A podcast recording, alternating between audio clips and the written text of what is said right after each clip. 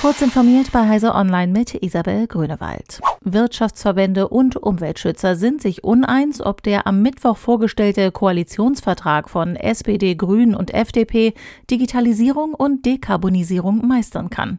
Der Koalitionsvertrag bleibt in puncto Digitalisierung etwas hinter den hohen Ansprüchen des Sondierungspapiers zurück, findet Achim Berg, Präsident des IT-Verbands Bitkom. Er erkennt aber trotzdem eine Fülle guter Ansätze, um Deutschland fit zu machen für die digitale Welt. Mehrere Umweltschutzorganisationen kritisierten das Papier als unzureichend. Es reiche für die Einhaltung der 1,5 Grad Grenze nicht aus, monierte Fridays for Future.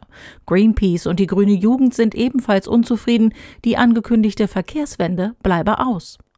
Auf den ersten Blick macht der Koalitionsvertrag Mut, unterstreicht hingegen Markus Beko, Generalsekretär von Amnesty International in Deutschland.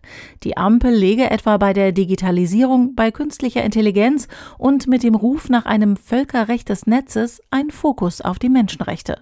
Die geforderte Überwachungsgesamtrechnung könne einen Schutz vor unverhältnismäßiger staatlicher Ausspähung mit sich bringen. Die Bundesnetzagentur hat vor gefährlichen Produkten gewarnt, die insbesondere beim Online-Shopping in der Vorweihnachtszeit erworben werden.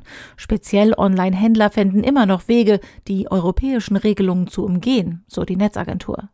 Was auf den ersten Blick wie ein sehr preiswertes Schnäppchen aussähe, sei in Wirklichkeit oft ein minderwertiges Produkt, das Funkstörungen verursachen kann, die versprochene Qualität nicht einhält oder die Gesundheit von Menschen zum Beispiel durch Stromschläge gefährden könnte.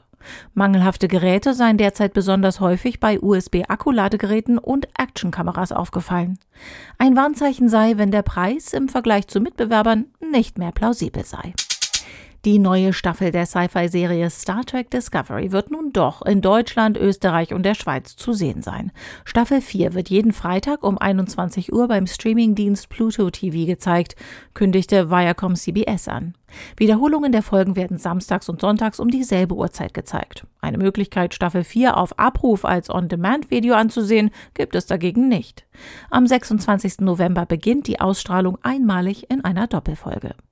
Diese und weitere aktuelle Nachrichten finden Sie ausführlich auf heise.de. Werbung. Die Fritzbox von AVM hat das neue Wi-Fi 6 an Bord. Damit erreicht dein WLAN ungeahnte Sphären. Filme in HD streamen, mit Tempo im Internet surfen, mit gutem Ping gamen. Mit Wi-Fi 6 läuft's rund und zwar alles gleichzeitig. Wie das geht? Mit Wi-Fi 6 kann die Fritzbox mehreren Geräten gleichzeitig schnell Daten liefern. Keins muss sich hinten anstellen, keine Ruckler mehr. Und außerdem ist dein WLAN noch sicherer. Mehr Informationen gibt's auf avm.de slash Wi-Fi 6.